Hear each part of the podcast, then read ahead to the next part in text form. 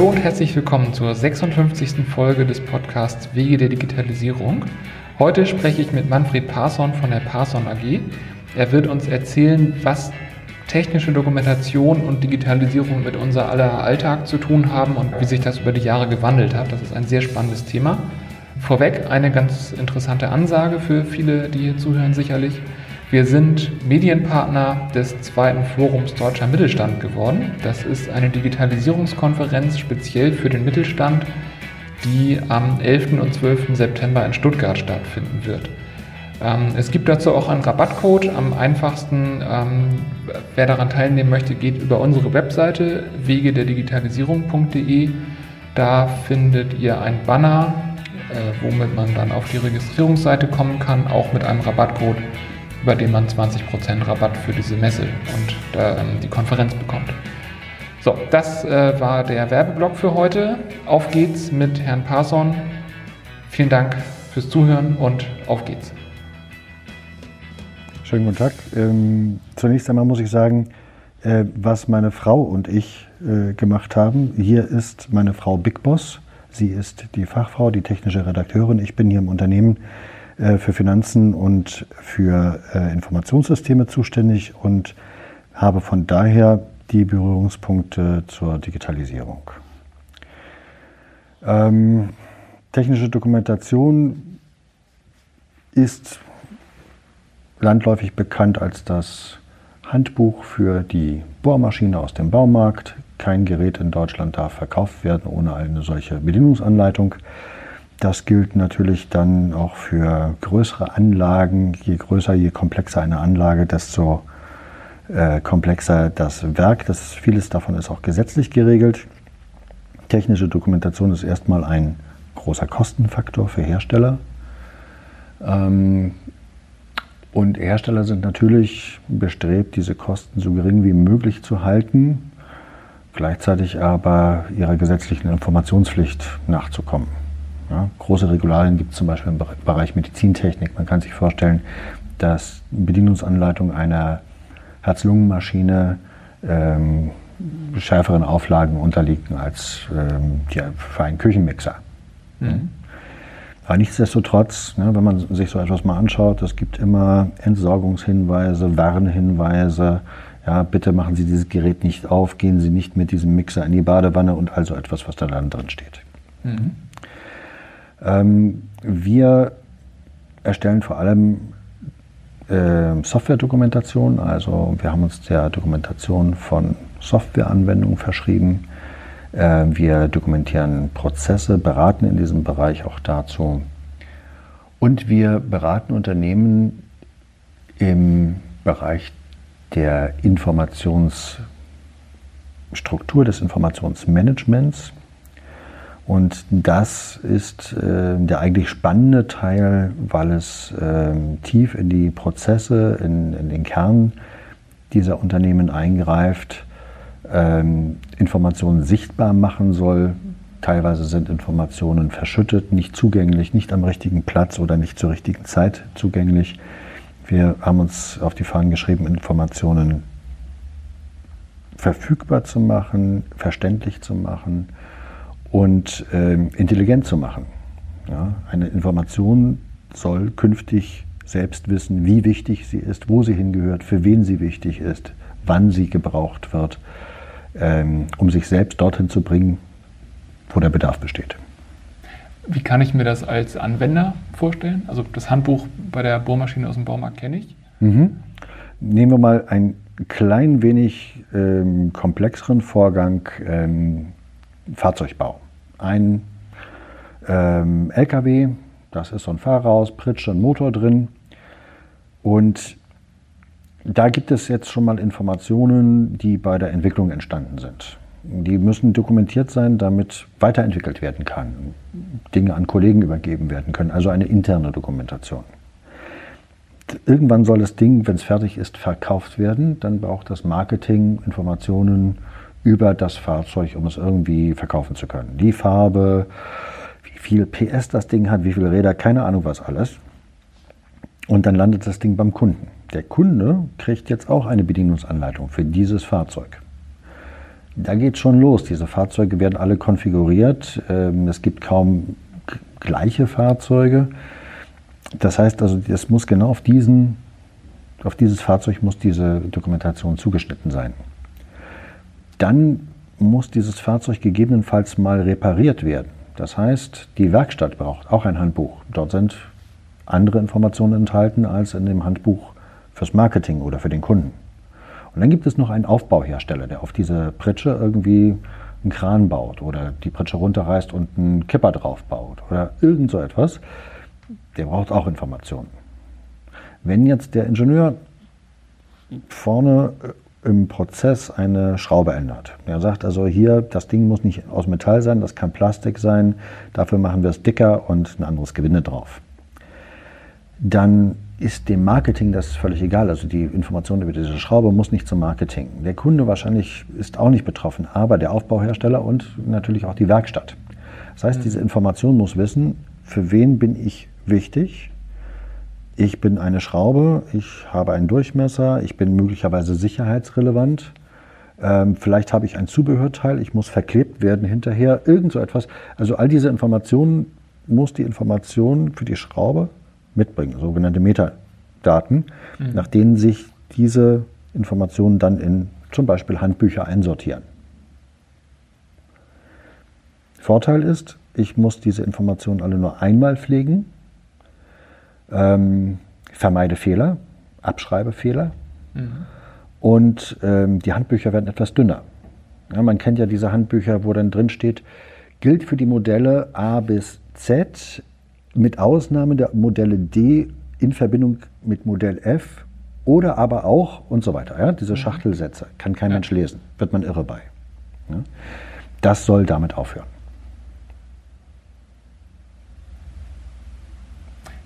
Wow, ja, das, das macht total Sinn. Ich, ich versuche mir jetzt gerade vorzustellen, an, an welcher Stelle welche dieser Metainformationen entstehen. Ähm, Das sind Eigenschaften. Ne? Metadaten sind Eigenschaften. Ähm, um genau. bei der Schraube zu bleiben, ne, hätte man dann ein, eine Gewindegröße, ein Material, eine, möglicherweise eine Farbe, ähm, einen Kopf, äh, ein Drehmoment, mit dem die Schraube befestigt werden muss. Mhm. Ja, oder eine Sicherheitsinformation muss verklebt sein oder verblombt sein oder mhm. irgend so etwas. Das wären alles vorstellbare Metadaten. Genau, das heißt, also diese Informationen über die Schraube würden jetzt irgendwo aus dem Engineering kommen. Mhm. Und am Ende hatten Sie ein paar Beispiele gesagt, der, der, der Fahrzeugendkunde, die Werkstatt mhm. und so weiter, das Marketing. Wenn da zum Beispiel das, das äh, Metadatum äh, sicherheitsrelevant dabei ist oder Aufbau, dann landet das im Werkstatthandbuch, im Aufbau, äh, äh also im mhm. Handbuch für den äh, äh, Aufbauhersteller, nicht beim Marketing. Ja? Mhm, Wenn genau. das, was weiß ich, der Kotflügel ist oder, oder, oder, oder, oder sagen wir mal, die Verglasung, das würde möglicherweise auch beim Marketing landen, weil das ist ein Verkaufsargument, die Sonnenschutzverglasung möglicherweise. Mhm. Ja? Wenn, wenn ich jetzt ähm, mir das, das vorstelle, das eine ist, also man hat dann eine, eine beliebige Menge, Menge von Datenquellen, mhm. diese Metadaten entstehen. Dann habe ich eine beliebige Menge von Datensenken, in diesem Fall Handbücher, die unterschiedliche Zielgruppen haben wollen. Was ist da ihr, Ihre Rolle in, in diesem äh, Konstrukt? Also wie viel Handbuch produzieren Sie und wie viel Metainformationen sammeln Sie ein? Und an welcher Stelle sind Sie eher Toolhersteller, sage ich mal, und, und be begleiten Prozesse, aber sowohl das Generieren der Handbücher als auch das Eintragen der Daten passieren woanders? Also wo? Also wir, äh, das, das, ja, depends. Hm? Also äh, unsere Spezialstrecke ist halt die, die Beratung ähm, und ähm, die Gestaltung des, des Informationsflusses, ne? Festlegen von Metadaten zum Beispiel. Ähm, das Schreiben können wir auch, machen wir aber nicht immer. Manchmal haben diese Unternehmen eigene Dokumentationsabteilungen die können das sehr, sehr gut. Ja, wenn dann das erledigt ist, springen wir da an dieser Stelle wieder raus und das Schreiben macht dann jemand anders. Ähm, Tools selbst stellen wir gar nicht her. Und wenn wir Tools einsetzen, wir haben da auch, sagen wir mal, wir haben schon äh, Zugang zu äh, Herstellern, sodass wir auch Informationen bekommen, aber wir beraten grundsätzlich toolneutral. Wir sind nicht irgendeinem Hersteller verpflichtet. Da legen wir auch allergrößten Wert drauf. Mhm. Ähm, wenn ich das Ganze jetzt ein bisschen weiter denke, also weg von so einem sehr spezialisierten Informationsfluss wie, wie das Beispiel mit der Schraube und so ein, so ein äh, Fahrzeugreparaturhandbuch, ähm, in jedem Unternehmen gibt es ja Informationsflüsse, auch was, was interne Prozesse und so weiter angeht. Mhm. Und also im Prinzip, seit ich angefangen habe zu studieren, ist das Wiki als das Allheilmittel gepriesen worden. Mhm. Ist das auch irgendwo Teil Ihrer, Ihrer Arbeit? Und wenn ja, sehen Sie das als, als etwas Hilfreiches? Also sicherlich nicht als ähm, Allheilmittel. Ähm, ja, es ist hilfreich, kann hilfreich sein.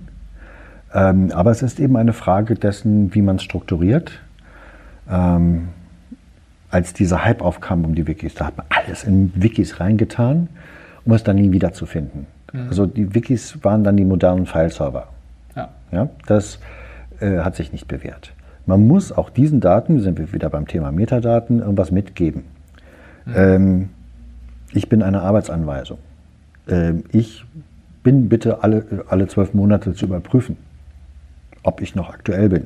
Ansonsten muss ich mich irgendwo melden bei meinem Owner, ähm, damit ich überprüft werde.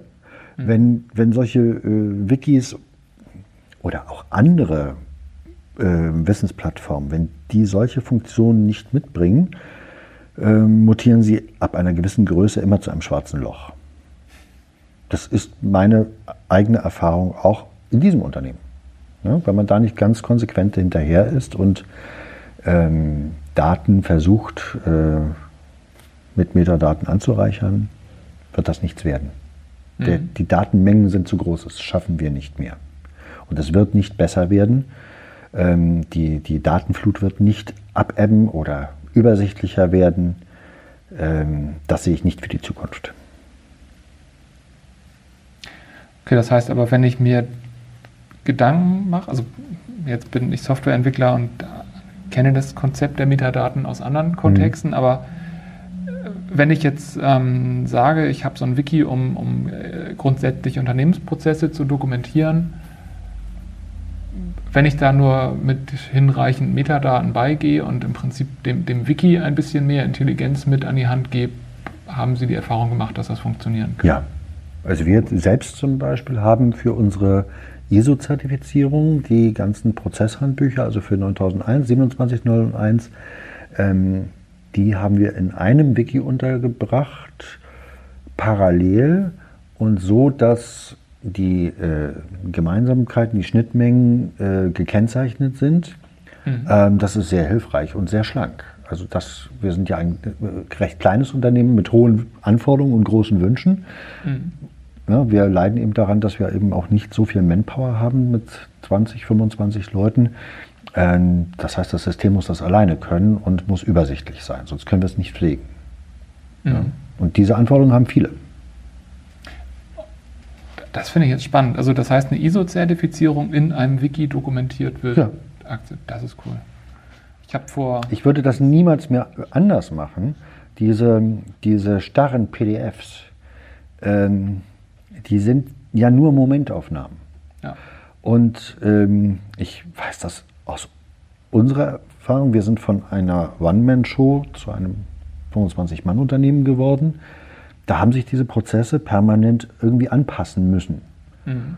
Ja, und wenn wir dann jedes Mal so ein, so ein PDF-Dokument da hätten, ja, das ist, äh, und so haben wir eben auch solche Sachen wie die Einbindung von Prozessgrafiken, eine Versionierung dabei und wir können gucken, wer hat wann dran rumgeschmiert und ja. können sagen, ey, Mensch Meier, das hast du dann und dann gemacht, was hast du dir dabei gedacht? Äh, ich verstehe es nicht, erklär es mir oder bitte mehr Informationen. Mhm. Das kann ich in so einem PDF immer alles schlecht. Ja, das ist, Wiki ist da schon sehr hilfreich. also ich habe es mir damals gewünscht. Also ich habe vor, ich weiß nicht, 15, 16, 17 Jahren mal eine 9001-Zertifizierung für meinen damaligen Arbeitgeber mit begleitet. Und da hatten wir so einen QM-Manager aus der Steinzeit. Also das wurde danach nicht nur als PDF gemacht, das wurde ausgedruckt in jedes Büro gestellt. Und das Mhm. war ja wertlos in dem Moment, wo es den Drucker verlassen hat. Ja, das muss so sein, ja. Ja. Okay, dass das heute mit Also das, dass das geht, das, finde ich würden wir ablehnen. Das ist ja nur, ja, dann zahlt man Geld, um irgendein Zertifikat zu bekommen, aber es nutzt ja nichts. Und wenn man das Ja. nicht als Chance begreift, auch wirklich was in seinem Unternehmen nach vorne zu bringen, dann ist die Sache zu teuer. Dann kann man das sein Geld sinnvoller anlegen.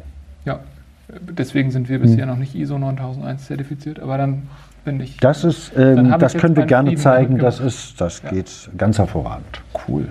Okay, damit hatte ich nicht gerechnet, aber Hm. das finde ich eine sehr hilfreiche Information. Wahrscheinlich wird der eine oder andere, der hier zuhört, das ebenso sehen. Ähm,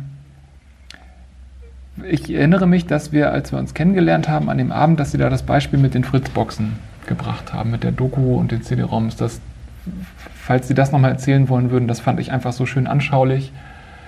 Äh, Nicht nur, wie sich die ja, also, also nicht nur, was einfach technische Doku ist, sondern auch, also wie sich auch die technische Dokumentation in, sich- in sich selbst digitalisiert hat Mhm. in der Zeit. Das, Ich kriege das nicht mehr so ganz zusammen, aber tatsächlich äh, habe ich das äh, äh, bei meiner Frau über die Jahre beobachtet. Am Anfang war das Handbuch. Und dann gab es immer zu jedem Release gab es ein neues Handbuch. Natürlich hatte das Handbuch dann die Version was weiß ich was. Und das wurde gedruckt, das wurde beigelegt und man konnte damals sogar Handbücher nachkaufen. Ja, das muss man sich vorstellen. Ähm, dann ähm, war, wurden Handbücher auch elektronisch beigelegt. Es kam die Zeit des Downloads. Ähm, aber die Beschreibung einer Software beschränkte sich damals auch oft auf die Beschreibung der Oberfläche.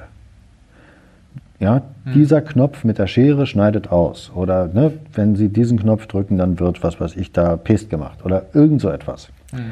Es war alles nicht aufgabenorientiert, nicht taskorientiert. Ja, also wenn ich mir zum Beispiel so eine ähm, Personalverwaltung ansehe, dann interessiert mich nicht, was dieser ein, einzelne Knopf macht. Ich habe jetzt das Problem, ich muss einen neuen Mitarbeiter anlegen und muss festlegen, wie viel Urlaub der in seinem Arbeitsvertrag dazu stehen hat und wie viel da im System stehen muss. Ähm, diese Frage muss ich stellen können. Ne? Früher hat man dann PDFs durchsucht nach Stichworten. Ja, auch diese Online-Hilfen, ne? F1 drücken und dann nachschauen, ähm, was das System dazu hergibt.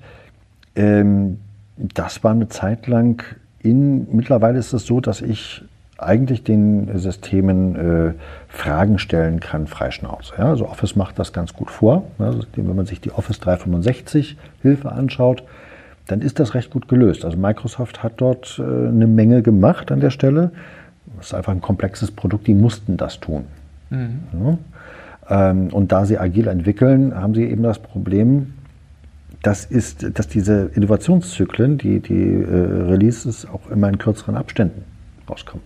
Man kann dann nicht mehr ganze Handbuchstrukturen irgendwie anpassen, ähm, sondern man muss Einzelinformationen ändern, anpassen und sie muss, müssen sich trotzdem in ein Gesamtwerk fügen. Mhm. Ja. Das Gesamtwerk aber auch nur insofern, ich will das nicht falsch verstanden wissen, niemand baut heute mehr ein Handbuch, das man von vorn nach hinten liest. Ja? Ja. Sondern üblicherweise habe ich ein Problem und dann suche ich Hilfe. Und dann schaue ich in die Dokumentation, in die Online-Hilfe, was steht denn dazu? Finde ich mein Problem dort wieder? Wenn ich mein Problem dort nicht wiederfinde, dann ist die Dokumentation leider schlecht. Mhm. Ja, so. ähm, Handbücher liest kein Mensch. Ja, ja. das, äh, Jetzt ist ja die Software, die man irgendwo runterlädt und die sich dann vier Jahre nicht ändert, auch nicht mehr Teil der Welt. Ne? Also, nein, nein, eben. Ne, das ist Cloud-Software, die, äh, man kriegt die Änderungen oft gar nicht mit. Man schaltet am nächsten Morgen ein und oft merkt man gar nicht, dass sich unter der Haube was geändert hat. Ja. Oder man sieht, oh Mensch, heute alles in Blau, was haben sie denn hier gemacht? aus die UX-Studie. Ja. Ja, und dann ähm, muss man schauen, also dass man eben die Informationen, die der Anwender sucht, dass man sie auch findet. Ja. Das Problem ist oft, dass, dass ähm, in der Softwareentwicklung viele Funktionen gebaut werden, die so aber vom Anwender gar nicht gesucht werden. Ja, oder auch gar nicht so sehr wertgeschätzt werden. Ja, obwohl der Softwareentwickler extrem viel Hirnschmalz da reingesteckt hat und viel Mühe. Der Anwender nutzt das oft nicht so, wie wir uns das denken. Ja, es ist sehr, sehr wichtig zu gucken, aus Anwendersicht, das ist immer diese Zielgruppenorientierung, von der gesprochen wird. Mhm. Ja, wenn ich mir so ein Hochschulsystem zum Beispiel angucke, wir haben so einen Kunden, da hat das da hat der Verwaltungsbereich ganz andere Anforderungen als der Studierende oder der Prof, der seine äh, Benotungen dort vornimmt. Ähm, also die haben ganz, ganz unterschiedliche Blickwinkel darauf und all dem sollte im Idealfall die Softwareentwicklung dann gerecht werden können. Jetzt weiß ich nicht, wie viel Einblick Sie in die Entwicklungsprozesse bei der Software selber haben. Aber also sagen wir mal so, ähm, wir haben auch Kunden, wo wir nichts weiter machen, als die Softwareentwicklung zu begleiten. Das heißt also, wir stellen die ähm, äh, Scrum Master äh, oder die, äh, den Product Owner, weil in dem Unternehmen ist jemand, der diese Rolle ausfüllt. Mhm. Ja, dann machen wir das sozusagen mit und dann verkommt, wenn ich das mal so ausdrücken darf, die technische Dokumentation dann zum, zum Beiwerk, ne, weil wir die dann nebenbei schreiben. Mhm. Ne? Also das machen wir auch. Ähm, jetzt gibt es ja die, die eine Art von Firma, wo die Entwickler irgendwo im, im Keller versteckt werden und also weit weg von jedem Kundenkontakt mhm, irgendwelches mhm. Zeug bauen. Ja. Und es gibt die Unternehmen, wo die Entwickler sehr eng am Kunden sind, mhm. also mindestens durch einen Product Owner schnelles Feedback kriegen, eventuell sogar selber mal im Kundenservice oder so mhm. sitzen müssen. Ähm, wenn Sie da bei einigen Firmen Einblick haben in die Entwicklungsprozesse, ist denn die die Dokumentation oder der Input, den Sie bekommen für die Dokumentation, da besser, wo die Leute eng am Kunden sind? Ja. Okay. Grundsätzlich ja. Wobei ich, ähm, also diese Einteilung, diese Klassifikation kenne ich auch. Ähm, meines Erachtens ist das aber nicht der kriegsentscheidende Faktor für ähm, den Erfolg eines Softwareentwicklungsprojekts, sondern ja, was lässt der Kunde zu, worauf lässt er sich ein und wie genau ist er in der Lage, seine Wünsche zu formulieren. Das ist, da ist eigentlich egal, ob ich den, sagen wir mal, diesen weißkäsigen, ja, im Keller wohnenden Entwickler habe oder den, der da ständig bei dem Kunden drumherum schwört. Wenn der Kunde ähm, seine Prozesse nicht offenlegt, nicht bereit ist, äh, seine Prozesse zu überdenken, ähm, die, diese Prozesse aufzuschreiben und auch wirklich vollumfänglich zur Verfügung zu stellen, dann hat jeder Softwareentwickler erstmal ein Problem. Er entwickelt dann etwas und mhm. hinterher na, kommen die üblichen Querelen. Ne? Ja. Das beobachten wir überall, ne? wo wir also auftauchen. Dass, äh, für uns ist es immer sehr schön, wenn wir am Anfang des Entwicklungsprozesses mit eingebunden werden ja, wenn wir gleich also auch im agilen Prozess also mitschreiben können. Ähm, das äh, vereinfacht die Sache äh, für uns und macht das gesamte Projekt günstiger. Wenn mhm. das Projekt erst, oder das Produkt erst fertiggestellt ist, wir dann anfangen, die Dokumentation zu schreiben, ist der Klassiker, dass wir beim Erstellen der Dokumentation feststellen, dass die Software nicht den Anforderungen entspricht, sich so nicht bedienen lässt, die Qualität nicht stimmt oder ähnliches. Und solche Softwareprojekte verlängern sich dann also immer um Monate. Mhm. Ja gut, ich denke, solche Projekte kennt jeder irgendwo mhm. aus seinem Arbeitsalltag. Aber ja, ja. gut, das ist ähm, aus unserer Perspektive im Prinzip einen Schritt weiter gedacht. Also wir, wir machen ja nun genau solche Softwareprojekte. Ähm, wenn bei uns jemand ankommt und ein fertiges Lastenheft hat, dann ist das eigentlich immer ein schlechtes Zeichen. So, also hm. im Idealfall holt man die, die es umsetzen sollen, auch frühzeitig ins Boot und äh, genau. denkt halt Wertschöpfungsketten und, und Endkunden schon mal vor hm. durch. Ja. Genau so ist das. Genau. Aber gut, das macht natürlich Sinn, dass das bei dem bei der Doku, das ist ja letztendlich einfach im Idealfall ein paralleler Arbeitsprozess, aber das Ergebnis kann ja erst fertig werden, wenn die Software auch fertig ist. Nein, nein, da wieder, widerspreche ich ganz vehement. Ähm, wir können sogar Dokumentation einsparen, wenn wir wissen, im, also wenn wir vorne eingebunden sind im Entwicklungsprozess, können wir die Gestaltung der Software so weit beeinflussen, dass wir Dokumentation sparen, dass wir sie dann nicht brauchen. Oder Prozesse versuchen anders zusammenzufassen, dass wir Dokumentationen schlanker gestalten, dass wir eben nur für einen bestimmten Bereich eine Online-Hilfe machen, für mhm. den, was weiß ich, Administrationsbereich eine völlig andere. Ja, also ähm, da können wir eingreifen und in hohem Maße zum Erfolg beitragen. Aber ähm, nein, also wenn wir reinkommen, wenn das Produkt fertig ist, ist es zu spät. Dann ja. ist schon was schiefgelaufen. Also das ist ein, ein weit verbreiteter Irrglaube. Wie, oft so prozentual gesehen passiert das? Also ähm, dass, dass wir zu spät reinkommen, mhm. 80 Prozent der Fälle würde ich mal schätzen. Weil Entwickler das nicht auf dem Schirm haben. Das ist, äh, die denken wirklich, also sie müssen erst fertig sein, damit jemand kommen kann. Dann fehlt den Entwicklern oft auch das Vertrauen, dass jemand anders das beschreiben kann, was sie da gemacht haben. Mhm. Äh, und verstehen gar nicht, dass es darum gar nicht geht. Ja. ja das ist, also bei API-Dokumentation vielleicht. Aber ne, wenn ich für Anwender oder Administratoren irgendwas mache, geht es ja um eine völlig andere Zielgruppe. Ähm, das ist leider ähm, ja, in der Software ähm, ähm ja, Erstellung immer ein großer Knackpunkt. Ja. Gut, 80 Prozent ist hart. ja, es wird da extrem viel Geld verbrannt. Mhm. Das ist wirklich leider so. Deswegen glaubt auch niemand an den Erfolg von Softwareprojekten, weil das eben so häufig ist. Mhm. Ja? Wenn, man, wenn man sich so, ich darf den Kunden jetzt nicht nennen, aber ähm, das ist äh, ein großes Verwaltungssystem äh, mit öffentlichen Geldern finanziert und ähm, ja, dann kommen wir auch, das Produkt ist beim Kunden installiert. Dann kommen wir und sollen das dokumentieren und stellen dann fest, naja, die haben sich nicht richtig unterhalten, Auftraggeber und Auftragnehmer. Das Produkt passt nicht zu den Anforderungen und umgekehrt. Ja, das war ist immer wieder dasselbe. Ähm, ja, und dann, äh, das war in diesem Falle so, dass wir angefangen haben im, ich glaube, Oktober. Das sollte dann im März online gehen, das System.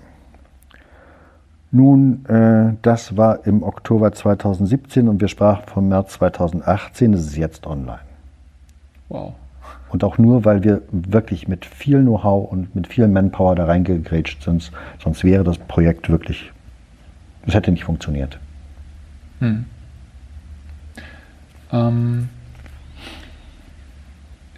ich, ich denke gerade an das agile Manifest, das irgendwo sinngemäß sagt, wir wertschätzen laufende Software höher als umfangreiche Dokumentation. Mhm.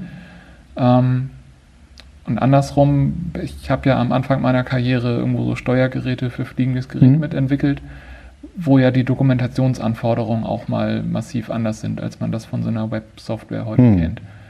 Ähm, ich glaube ja nach wie vor daran, dass man agile Entwicklung, also die positiven Teile, die an agiler Entwicklung hängen, auch in sicherheitskritischen Embedded-Projekten nutzen kann. Trotzdem habe ich das Gefühl, dass das agile Manifest bei allem Gutem, das es bewirkt hat, auch vieles so ein bisschen in einen Abgrund getreten hat, wo, wo Dinge vorher auf der Kante waren. Mhm. Da würde mich jetzt interessieren, rein aus, der, aus dem Blick dieser, dieser Dokumentation von, von mhm. Prozessen und Produkten, hat da die agile Entwicklung Ihnen die Tour eher noch schwerer gemacht oder war es vorher? Nein, ähnlich? nein, würde ich nicht sagen. Ähm, da hat sich, glaube ich, so viel gar nicht geändert. Ähm, und es ist da kein Widerspruch aus meiner Sicht. Also wir schätzen ähm, äh, funktionsfähige Software oder auch einen Baustein höher als umfangreiche Dokumentation. Ja, na klar. Ich muss jetzt auch nicht vollumfänglich also alles dokumentiert haben und ein riesen Bohai, ein riesen Handbuch aus allem machen. Das ist mhm. auch nicht erforderlich. Wozu denn? Aber die Dokumentation ist ja mehr als das Aufschreiben von irgendeinem Status, sondern es soll ja dem Nutzer nachher den Mehrwert bieten, sofort herauszufinden, wie komme ich hier am schnellsten zum Ziel. Und bei dem Versuch, das aufzuschreiben, sehe ich ja schon, ob das funktioniert oder nicht. Wir sind die mhm. ersten Beta-Tester. Ja, also wir schreiben das auf. Und wenn wir merken, das geht nicht, dann kommt die Rückmeldung ganz schnell und sehr, also wirklich agil. Mhm. Ey Junge, komm, mach noch mal. ja? ja. Ähm, das kommt sonst erst beim Kunden rum. Mhm. Ja, das macht Sinn. Und da, da geht es nicht darum, also vollumfänglich und alles in schick oder so. Muss man nicht. Sondern es geht darum, dass man guckt, ob eine Sache funktionieren kann oder nicht. Mhm. Und da gliedern wir uns voll ein. Ne? Immer gucken, ist das Ding lebensfähig? Wenn ja, weitermachen. Wenn nicht, wegschmeißen, neu. Mhm. Ja, so gesehen macht das Sinn, ja. ja. Und das ist natürlich viel billiger, als jetzt, egal wie ich die Sprints gestalte, damit zum Kunden zu gehen. Weil das kostet zumindest Zeit. Dann ist der Fachmann beim Kunden, der ist im Urlaub, im Kranke, Elternzeit, was weiß ich was, dann bleibt das liegen. Ja, dann, und ja, was macht man in der Zeit? Weitermachen. Mhm. Und dann kommt er irgendwann und sagt, nee, Leute, hm, das funktioniert leider so nicht. Ja, dann schmeißt man große Brocken weg. Das wollte man eigentlich nicht, deswegen macht man ja kurze Sprints. Also es ist, macht Sinn, also gleich von Anfang an, also nur um diesen begrenzten Aspekt mal zu betrachten, mhm. also da die Dokumentation von Anfang an mit zu beteiligen. Ja, das geht damit los, dass die Dokumentation ähm, oder der technische Redakteur zunächst einmal User Stories schreibt. Ja, das machen klassischerweise Redakteure, nicht Entwickler. Ja, und ja, also das ist ganz vorne im Prozess. Mhm. Wenn die User Stories Mist sind, ja, dann ja. haben wir dieses Input-Output-Problem. Genau, ja. Okay, ja, das ist spannend. Also jetzt machen wir ja oft Sachen, bei denen Doku erforderlich ist, so dass das für uns Teil des Prozesses ist, aber dass man das als, als Teil des agilen Feedback-Prozesses sehen kann. Das ist ein neuer Gedanke für mich. Mhm. Das, äh, das, ist wertvoll. Und damit sind wir wirklich erfolgreich. Diese Projekte laufen butterweich und machen Spaß. Mhm. Und äh, das bringt erheblichen Mehrwert. Cool. Was ist denn die, die große Herausforderung, die man unter diesem Buzzword Digitalisierung nennen könnte, an der Sie jetzt als nächstes arbeiten? Ähm, die große Herausforderung ist herauszufinden, was das alles bedeutet. Ähm, zu schauen, wie wir äh, mit dem immer größer werdenden und immer schneller werdenden Informationsfluss, mit dieser Informationsmenge umgehen können. Ähm, bei gleichzeitig äh, ja, sinkenden äh, personellen Ressourcen. Wir haben immer weniger Menschen, die das tun können. Äh, es werden nicht genug Leute ausgebildet, weil einfach auch nicht genügend da sind.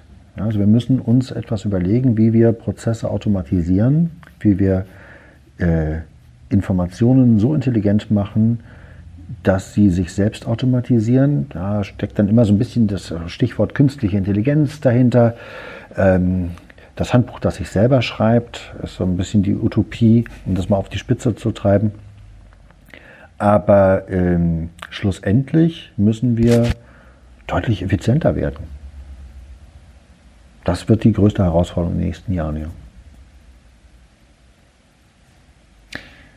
Ja, das Handbuch, das sich selber schreibt, erinnert mich so ein bisschen an, an die Software, die sich selber schreibt irgendwann. Mhm. Wo ich mich immer frage, wie, wie würde man einfach nur ingenieurmäßig, technisch gedacht, wie kriegt man denn den Input so hin, dass ein nicht selbstdenkendes System das gut macht? Aber ich, denke, die, die Antwort wird die gleiche sein. ja, also wir, wir, müssen, wir müssen da, also wir, äh, ich sehe nicht, dass es uns gelingt, da irgendwie den großen Sprung zu machen. Da setzen wir beide uns hin und machen mal so ein bisschen in künstliche Intelligenz und dann kommt da irgendwie sowas raus, was dann am Ende des Tages die Weltherrschaft übernimmt. So, so wird es nicht laufen. Mhm. Aber es wird in kleinen Schritten ähm, Effizienzfortschritte äh, geben müssen. Sonst schaffen wir einfach die Arbeit nicht. Ja, das, äh, wir sind ja jetzt schon in der Situation, dass wir völlig ausgebucht sind, Aufträge ablehnen müssen. Und das sind teilweise richtig spannende Projekte, die wir gerne machen würden, aber können nicht. Ähm, das ist auch nicht so, dass dieser Auftraggeber, dieser potenzielle, so ganz einfach jemand anders findet. oft werden Projekte nicht gemacht, weil nicht genügend Fachkräfte da sind. Die sind deutschlandweit nicht zu finden. Mhm. Ja, und das ist ein Zustand, dem müssen wir irgendwie entgegenwirken. Äh, wir können nicht alles irgendwie mit Outsourcing beantworten. Äh, Stichwort Indien, China, sonst irgendwie. Das äh, wird so nicht auf Dauer funktionieren. Also müssen wir dort in kleinen Schritten zumindest zusehen, wie wir die Effizienz steigern und Informationen dazu bringen, dass sie sich selbst verwalten. Ein Stück weit zumindest. Mhm. Und dann schauen wir weiter. Ja, aber ein guter Anfang. Sie hatten schon im Vorfeld gesagt, ich hätte die Quellenfrage ankündigen sollen. Trotzdem gibt es Quellen, die Sie empfehlen wollen oder können, mit denen man sich da aktuell halten kann. Wenn man sich ähm, mit Digitalisierung beschäftigt, ähm, dann kommt man zwangsläufig auch immer so ein bisschen auf Internet äh, der Dinge, Industrie 4.0.